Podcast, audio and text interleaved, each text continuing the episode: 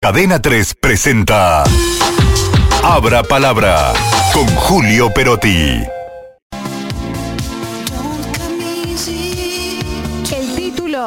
Cuando puede ser tarde para lamentos. Julio. Así es, eh, venimos hablando mucho en estos últimos días de, de situaciones políticas, del impacto de distintos hechos en la realidad política con vista a este segundo debate que viene el domingo y las elecciones del domingo 22. Y en verdad, a medida que se acerca el momento clave de la elección, hay en el ambiente político una tensión creciente, ¿no?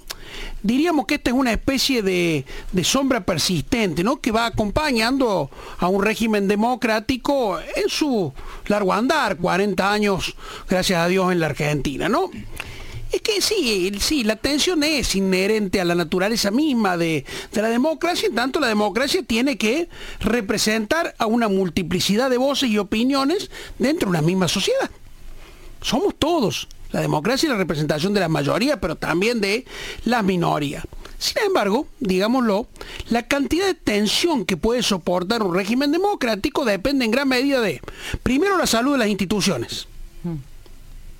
Estamos viendo una fuerte disputa eh, entre el poder eh, legislativo con la corte, el gobierno con la corte. Digo, allí las instituciones están mostrando algunas pequeñas grietitas o rajaduras, ¿no?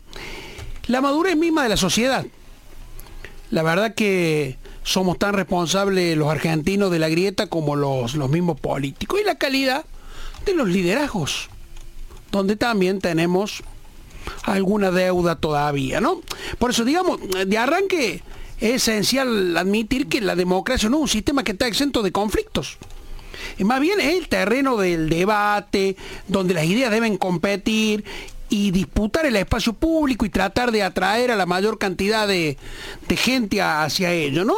Y esta confrontación, en verdad, bien planteada, es esencial y es necesaria para, para la evolución y la adaptación de, de, la sociedad. Pero cuando se vuelve abrumadora, como la estamos viendo ahora, podría terminar desafiando la solidez del propio sistema, ¿no? Eh, este, allí cuando estamos acostumbrados eh, a percibir como políticamente correcto y nos damos cuenta que eso va perdiendo mucho sentido, que ya no hay corrección política.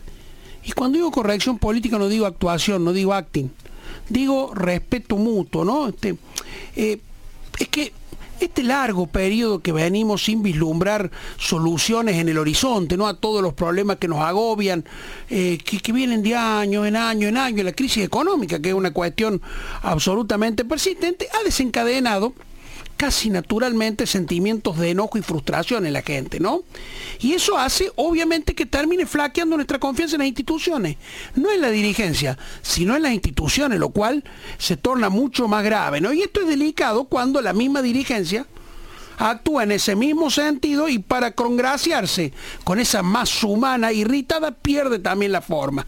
Acusaciones sin prueba, agravios, descalificaciones por las personas, todo la verdad que termina abriendo un enorme abismo y termina convirtiendo a los adversarios en enemigos y a quienes siguen a cada uno de esos adversarios se convierten en enemigos de los otros que están al frente. Entonces, en lugar de aceptar que la regla de juego es vencer democráticamente y luego entablar el diálogo con el otro al que uno está buscando destruir, lo que se hace en definitiva es tratar de pisarlo una y otra vez. Ya, la verdad que tenemos demasiadas grietas que, que además de separar a la política, termina afectando la, las relaciones humanas. ¿no? Esto ya venimos hablando de hace mucho.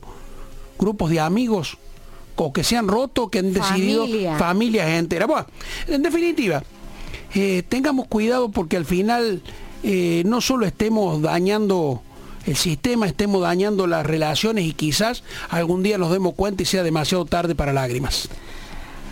Eh, duro, pero real, Julio. Eh, y todavía no me puedo olvidar ese título que diste en una hora palabra hace unos días. Estamos mal Y vamos peor. y vamos peor. Una, una- una pena. Ojalá que, que esto cambie. Uno Sí. siempre tiene la esperanza.